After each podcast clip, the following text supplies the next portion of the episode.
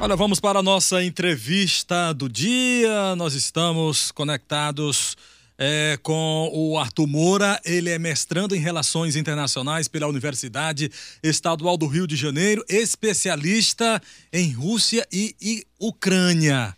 Nós estamos aí no momento delicado onde o mundo está atento àquela região do mundo e nós convidamos um especialista até para entendermos mais o que é que está acontecendo entre esses dois países e, claro, em consequência para o restante do mundo. É, doutor Arthur Moura, boa tarde. Bartolomeu Almeida, Teresina FM. Boa tarde, Bartolomeu, tudo bem? Tudo bem, muito grato por ter atendido o nosso chamado. Prazer conversar com você.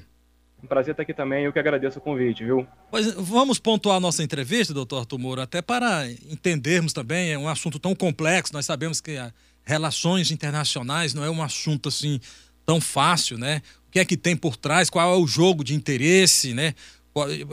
A, a, a Rússia realmente ela está passando todos os limites das, das regras democráticas? Qual a situação da Ucrânia? Por que, que a Ucrânia está suportando, então, um fogo cruzado, como está acontecendo agora? A relação dos dois países, consequência, a OTAN, Estados Unidos, enfim, vamos fazer uma entrevista elucidativa para nós, como jornalistas, e também para os nossos ouvintes. É, como é que o senhor define esse momento, esse conflito envolvendo os dois países? Até onde pode chegar? O seu vê o mundo em risco nesse momento ou é algo realmente bem pontual que breve nós teremos uma boa notícia de um cessar-fogo? Por favor, doutor. Olha, é... para tentar ser um pouco positivo aqui né, na, da rádio, eu acho que é possível que a gente possa ver sim o cessar-fogo. A gente está vendo hoje já, já está acontecendo nesse momento negociações da Rússia com a Ucrânia. Né? A Rússia já está pedindo algumas coisas que talvez sejam um pouco difíceis de negociar, né? como, por exemplo, existem duas repúblicas separatistas, né? que foi o que gerou né, a, e o que justificou para o lado da Rússia a sua invasão à Ucrânia.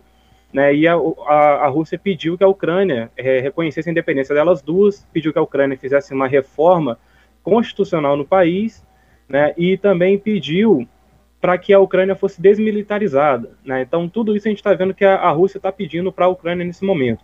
Parece que pode, é possível que a gente esteja chegando próximo ao cessar-fogo, ou então, pelo menos, a um desenvolvimento né, da, da mesa de negociação entre os dois países.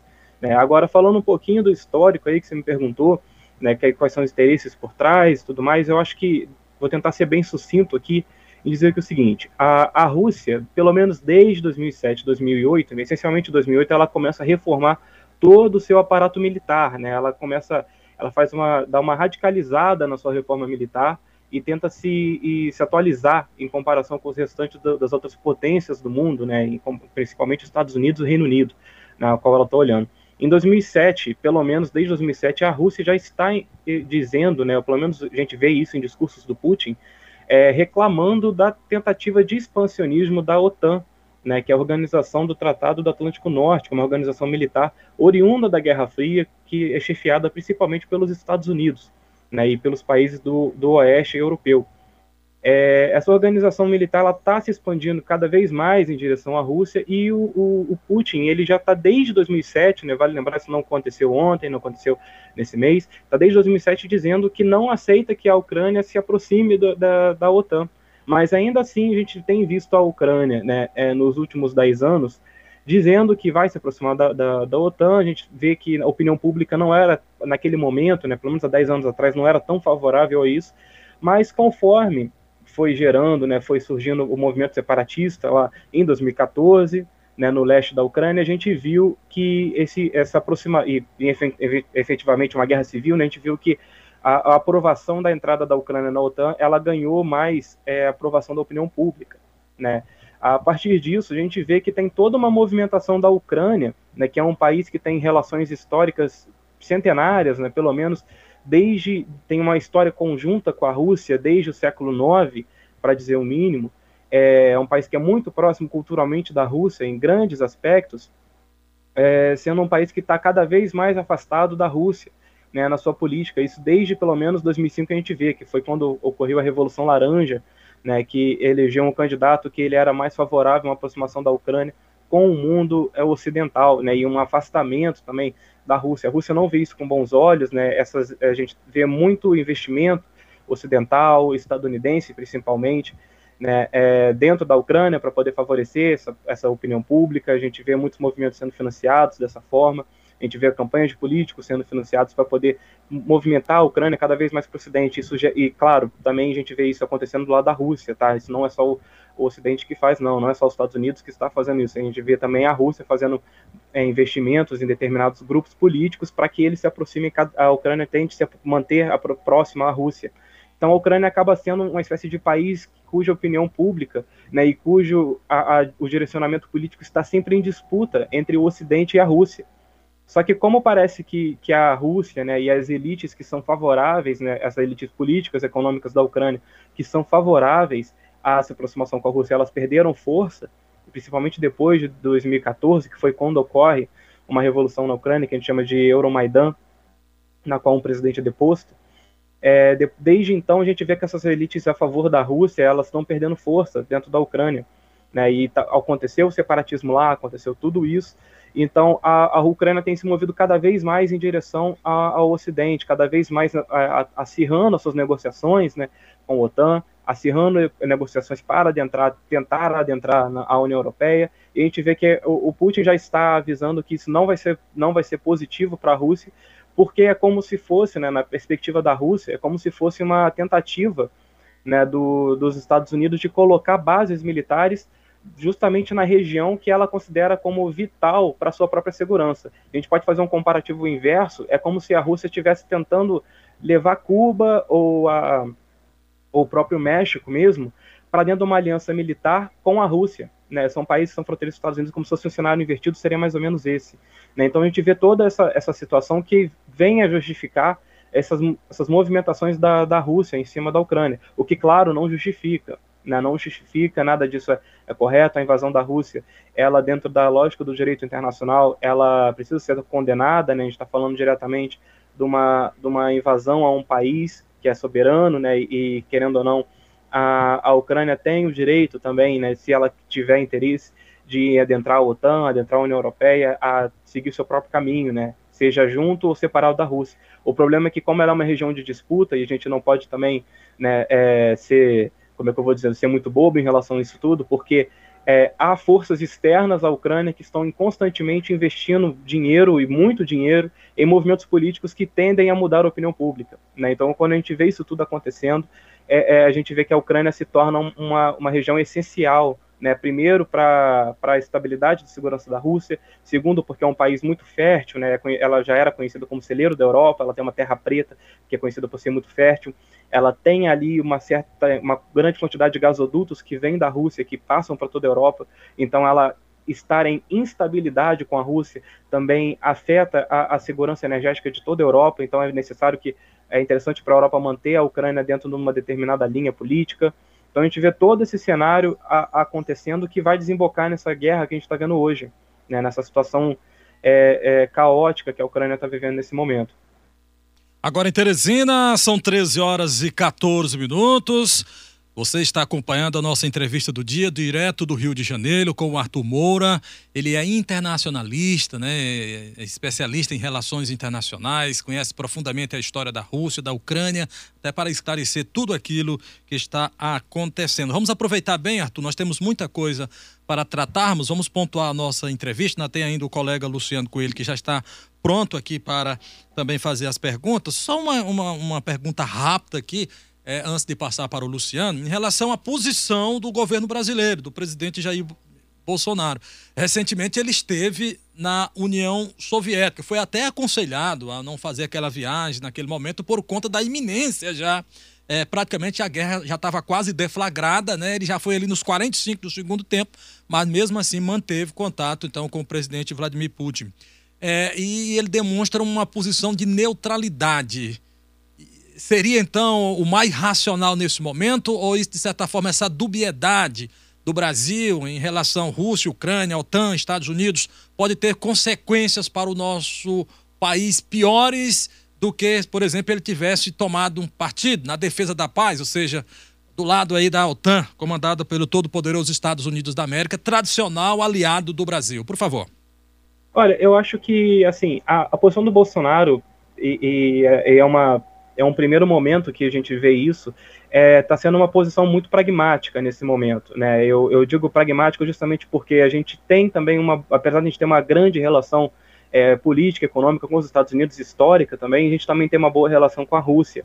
Né? E eu acho que o, o, Brasil, nesse momento, né, o Brasil ele já tem uma tradição de se manter neutro e sempre favorável à resolução dos conflitos né, e buscando pela paz. Né? Essa tradição da diplomacia brasileira, desde, o, desde a fundação do Itamaraty, né, desde o Barão do Rio Branco. Então, isso, essa posição do, do Bolsonaro, ela surpreende no sentido de que é, ele não tende a seguir muito essa posição de neutralidade, muito pelo contrário, ele tende sempre a tomar um lado é, muito forte, muito, muito, né, no, com um discurso muito forte, muito é, embasado numa questão moral e tudo mais, e dessa vez parece que ele foi freado, né, no, no que ele fosse dizer, porque no primeiro momento ele, quando foi questionado sobre isso, né, o Mourão deu aquela, no, no, no começo, assim que, que a Rússia invadiu, o Mourão é, deu um apoio aberto, né, à Ucrânia, à OTAN e tudo mais, e o Bolsonaro no dia seguinte falou, eu desautorizo, não pode, né, e logo após o que a gente viu foi falar, e ele depois se né, dizer, não, eu tive com Putin, tivemos boas conversas, que isso, aquilo, que sinalizou um posicionamento dele quase favorável à Rússia. E esse posicionamento dele é, é, acabou sendo muito condenado internacionalmente, porque questionaram se o Brasil estava apoiando de fato a Rússia. Então, que, qual é o posicionamento do Brasil? Né? Porque um vice-presidente diz uma coisa, o presidente diz outra, a coisa ficou muito confusa. E aí depois ele vem se posicionar é, é de maneira neutra. Né, e que aí parece que foi uma, uma, um meio termo entre a posição original dele e a posição que o Mourão tinha apresentado, então. Né? E a posição do Itamaraty, ela, ela dessa vez, ela seguiu a, a, cartilha de sempre, que é se manter neutro, condenando né, os excessos, condenando a violência, condenando a guerra, argumentando a favor da paz, dizendo assim, é, eu acho que o Brasil poderia ter um pouco mais longe na questão, poderia ter dito ali que, que talvez se dispusesse para poder ajudar nas, nas negociações, porque o Brasil já tem uma escola diplomática centenária de respeito internacional, né, que ela é reconhecida dessa forma por ser uma, uma escola que sempre argumenta pela paz, então, eu acho que talvez a gente pudesse, a gente perdeu uma, uma pequena oportunidade aí que eu acho que, que foi um pouco jogado fora. A gente poderia ter se projetado para isso. Né? Agora, sendo mais um ponto pragmático da questão do Brasil, é porque o Brasil não tem nada a ganhar com, com apoiar um lado ou apoiar o outro, né? Porque se o Brasil se coloca favorável à Rússia nessa situação, é, a gente está vendo, a gente estaria vendo o Brasil sendo favorável a, a simplesmente a ao desrespeito direto ao, ao, regime do direito internacional. Né? Então o Brasil não pode tomar esse posicionamento. Mas também o Brasil, por outro lado, por ter boas relações é, é, e ter históricas relações com a Rússia, também o Brasil ele não pode diretamente é, é se colocar na, na, posição que o Mourão teve, que uma posição radicalmente contra. Né? O que o Brasil precisa fazer nesse momento é, é dizer, olha, nós estamos de acordo com o que o direito internacional diz.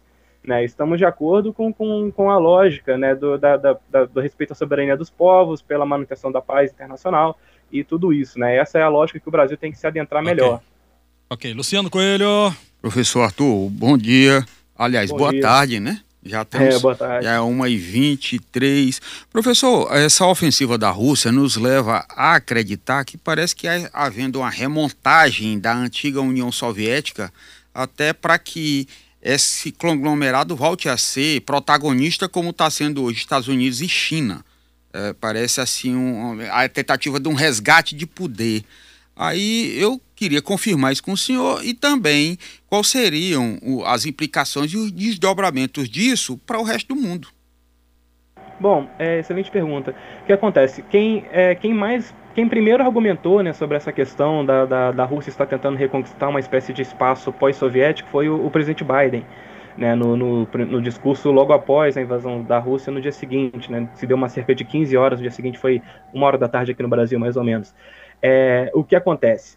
Né, esse, essa perspectiva eu acho que ela é um pouco falha, né, porque eu vejo muito mais o Putin, né, isso eu digo isso observando o próprio discurso do, do Putin que ele fez antes de, de, de anunciar a invasão, né? É, ele coloca muito mais um, ele defende a descomunização, né? Ele, ele dá uma negada ao passado soviético ali e, e parece que ele se inspira muito mais no, passado da Rússia czarista, né? Porque vale lembrar a Rússia antes de, de chefiar ali, né? A União Soviética, dá para usar esse termo chefiar, né, ela como herdeira oficial da União Soviética, antes disso ela era um, um grande império czarista, né, era um grande império que, que, que se estendia né, por, por quase toda a região da União Soviética em si.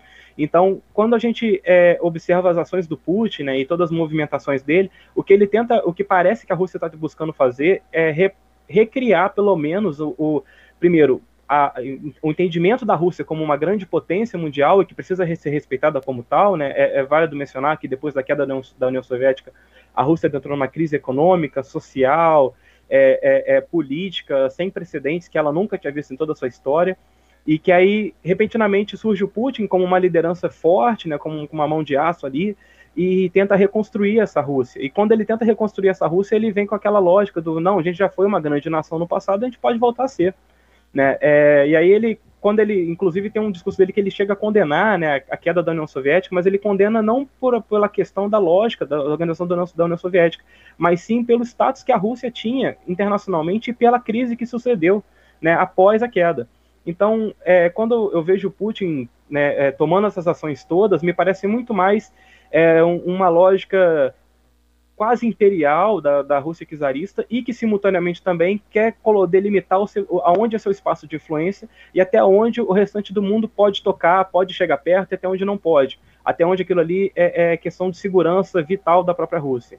Eu enxergo as coisas um pouco para essa perspectiva.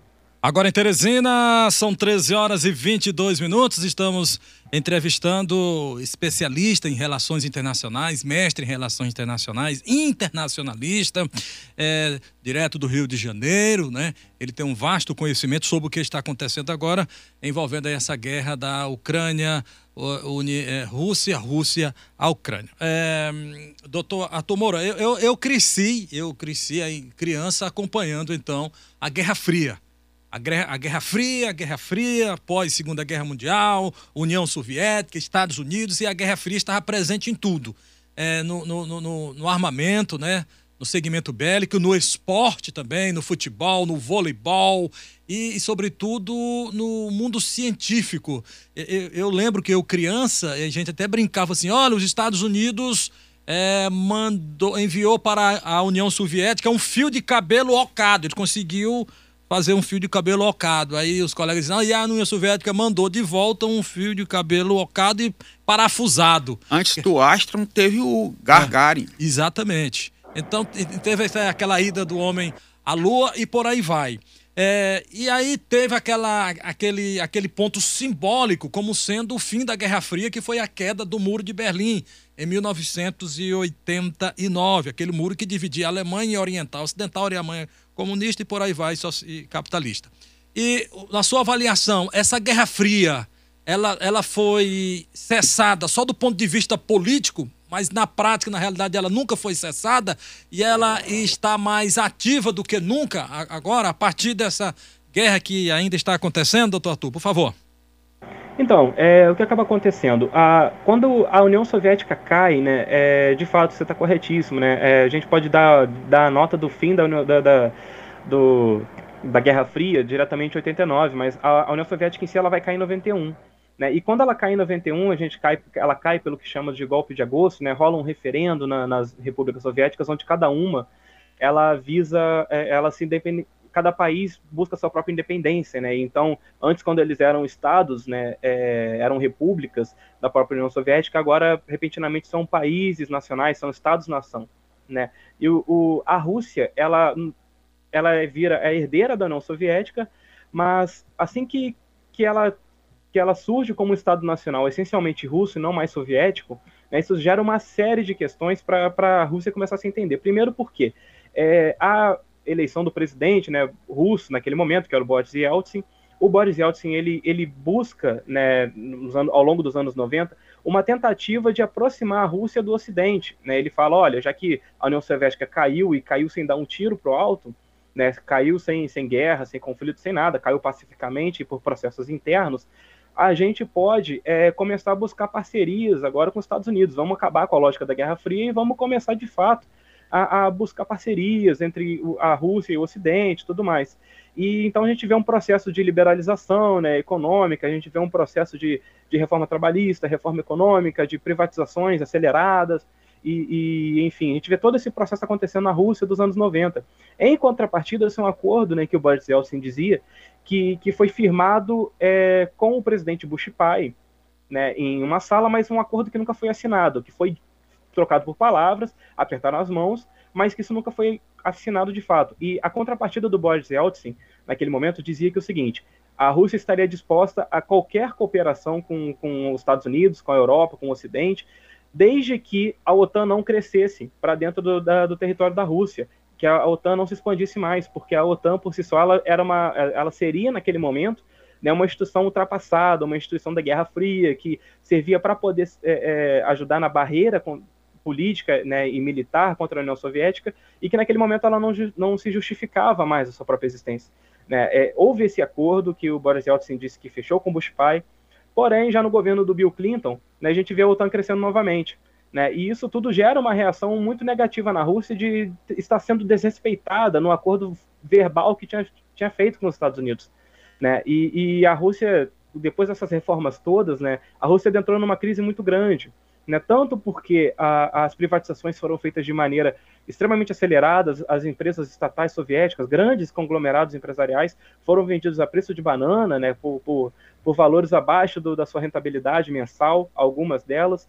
É, a, a, surgiu uma nova classe política ali, parte dela oriunda mesmo do Partido Comunista Soviético, mas uma nova parte também de, de novos empresários que estavam surgindo, que compraram essas empresas e que eles obtiveram também muito poder político então, se a gente está falando de uma nova classe extremamente corrupta que está surgindo na Rússia, a gente está falando do crescimento do desemprego, disso tudo. Essa crise toda é, é, acaba legitimando depois o Putin, que vem, que vem a surgir.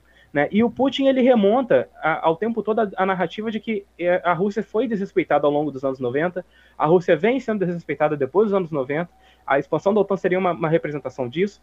Né? Então ele começa a, a ensaiar o que alguns é, é o que alguns teóricos de relações internacionais chamam de é, uma espécie de nova Guerra Fria, uma segunda Guerra Fria. Eu acho que eu pessoalmente eu sou um pouco cético, né? eu não concordo tanto com essa abordagem de, de nova Guerra Fria, mas sim há, um, um, há uma movimentação né, entre grandes potências e aqui eu posso elencar a China, posso elencar a Rússia, eu posso elencar também os Estados Unidos, o Reino Unido, principalmente para o outro lado, aonde há um, um, jogo de tentativa de contenção, né? A gente viu há poucos anos, né, uma guerra comercial entre os Estados Unidos e a China, que envolveu o preço do trigo, né, onde o Brasil, isso lá em 2016, onde o Brasil, inclusive, acabou se dando bem, porque a gente estava exportando uma boa quantidade de trigo, a gente teve uma excelente leva, e os Estados Unidos boicotou, né, e a China boicotou a compra do trigo americano, a gente vendeu toda a nossa safra, que veio ótima, para a China e acabou favorecendo o Brasil de certa forma. Professor. Mas, de todo modo, pode falar. Professor, é, o, o, nosso tempo está muito corrido, nós só temos um minuto, ah, um, um, minuto e meio, um minuto e meio eu gostaria de aproveitar bastante aqui. Então vamos pontuar rapidamente algumas questões aqui, rapidinho aqui, vamos lá. É, em, em, em, relação uh, às regras, que é muito, nós sabemos que o poder bélico da União Soviética é infinitamente superior ao da Ucrânia. É, quais são as regras que um país tem é, diante de uma guerra, então? Porque nós sabemos que tem que ter regras e tudo. Quais são essas regras? E essas regras são estabelecidas por quem? Rapidamente, professor, vamos lá. Inovação, Bartolomeu, pois não. a abertura daquele corredor humanitário. Isso, isso. Ainda não tinha se visto isso em guerra. Se falava muito, no, mas é a primeira vez que a gente está vendo vez. acontecer. Professor? Opa, estão me ouvindo? Sim, sim, agora Beleza. sim. Então, olha só, o primeiro ponto principal, né, que, que na questão da, da, da lógica né, do direito da guerra, é, uma mulher dizendo, do que, do que rege a guerra, o principal é a proteção aos civis, no contexto geral. Você não pode usar arma química, porque a arma química ela tem consequências desastrosas para o meio ambiente para, e também para a população civil. A gente não pode atacar civil diretamente, você não pode atacar, e uma coisa que aconteceu recentemente, né, é, usinas nucleares, porque elas podem gerar é, catástrofes inimagináveis. A gente viu isso acontecendo agora nesses últimos dias pela parte da Rússia. Né, você não pode a, a atacar bases de, de desse tipo de energia. Você tem que estar sempre tentando construir alternativas para que a população civil fuja né, e saia com segurança. E, a gente não está vendo isso acontecer muito bem dos dois lados. A gente vê muitas vezes alguns regimentos ucranianos migrando para áreas civis para confundir a Rússia, e a gente vê também a Rússia atacando diretamente as áreas civis.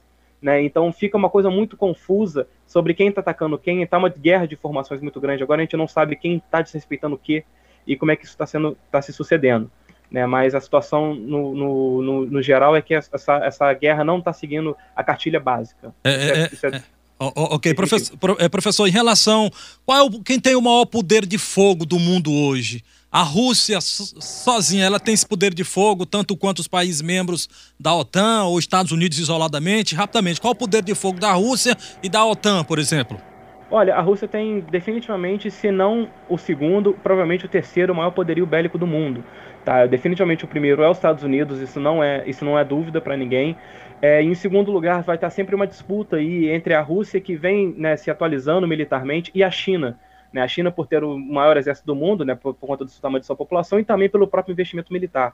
Né? A China também é um outro grande uma potência bélica. Então fica muito na disputa entre esses dois países, entre as coisas. Mas a Rússia sozinha, claro, que não é páreo para a OTAN né, mas a Rússia contra a Ucrânia diretamente, definitivamente, ela é infinitamente superior. Qual é, qual, qual é, o poder bélico do Brasil? As pessoas até brincam, né? Não, o Brasil não passa de enviar pracinhas para guerras e tudo. Mas nós sabemos que o Brasil tem, é uma potência também mundial em relação ao poder bélico. Qual é o nosso poder bélico, professor? Olha, ele não é, já foi, já foi maior, não é dos maiores hoje em dia, né? A gente vê na realidade quando se tem muita verba voltada para a área militar, é muito mais para pagamento de pessoal do que de fato para investimento é, de poderio militar, né? A última vez que a gente teve um investimento grande, né, foi no, durante o governo da Dilma que comprou uma série de caças é, para o Brasil e tudo mais, mas o Brasil ele não é, infelizmente, a grande potência bélica ao qual ele tem um potencial de ser. Né? O Brasil é um país que tem uma costa enorme, que tem um, um, uma grande quantidade de, de, militares, mas que faltam equipamentos, faltam equipamentos novos, a gente tá, usa muita coisa mais antiga, ultrapassada, que não está dentro da lógica do conflito militar. Agora, mas, mas, mas, mas, em relação à América do Sul, como é, que, como é que o Brasil está em relação à América do Sul? Não, aí é potência. Em relação à América do Sul, definitivamente somos uma potência. Ah, tá. É, professor, essa abordagem que vocês estão falando aí de poderio bélico leva exatamente àquela questão da guerra de informação que é o que é a contra-informação. O país às vezes divulga aquilo que não tem, ultrapassa, diz que tem, mas não tem exatamente para se colocar como uma potência, né? É, justamente. A gente vê muitos países, né, é, é, essencialmente esses que investiram bastante em poderio bélico, que aqui eu vou citar só três para vocês terem uma ideia, Coreia do Norte, é, China e a Rússia mesmo, cada vez que eles atualizam seu poderio bélico de alguma forma, né, todos os seus equipamentos, eles fazem uma passeata com esses equipamentos na rua, de forma a demonstrar a, ou com, mostrar primeiro para a população uma espécie de orgulho nacional da sua capacidade de potência e por um outro lado também mostrar para o mundo que eles não são fracos, né, que eles têm todo esse poderio bélico que eles dizem ter. Né, mas claro, certamente muitas vezes você mostra que você diz que tem muito mais do que você é capaz de ter. É isso certamente a, é aquela, aquela máxima que diz: se queres a paz, prepara-te para a guerra. Tem alguma coisa a ver, então, com esse, com esse investimento bélico que alguns países têm? A, a União Soviética investiu aí 20%, praticamente. Foi o país que mais investiu nos últimos anos, professor? É, certamente. Pode falar. Não, seu, seu... o, o Bartolomeu está falando tanto de armamento que eu estou com medo dele querer provocar a terceira guerra mundial, professor. é, professor, muito obrigado, professor. Nós entrevistamos o professor Arthur Moura, direto do Rio de Janeiro, jovem professor, especialista nas relações internacionais. Professor, nós, nós estamos acompanhando atentamente tudo que está acontecendo, como nós já temos aí o seu contato, né? Eu gostaria até de agradecer, então, a, a, a minha prima, que é cientista da Fundação Oswaldo Cruz, que ajudou nesse, nesse, nesse contato. Nós já temos seu contato. Qualquer momento nós vamos voltar a lhe acionar novamente. Certamente há ah, necessidade ótimo. de você voltar aqui, tá bom? Estou sempre à disposição, precisando, qualquer coisa, só me contatar, viu? Muito obrigado pelo espaço, pelo, pelo tempo aqui. Foi ótimo estar com vocês. Foi obrigado, boa professor. Boa Foi sorte. Bacana. Saúde. Um abraço para Teresina e um abraço para o Piauí. Ok, muito bacana aí o jovem professor Arthur Moura, especialista em relações internacionais.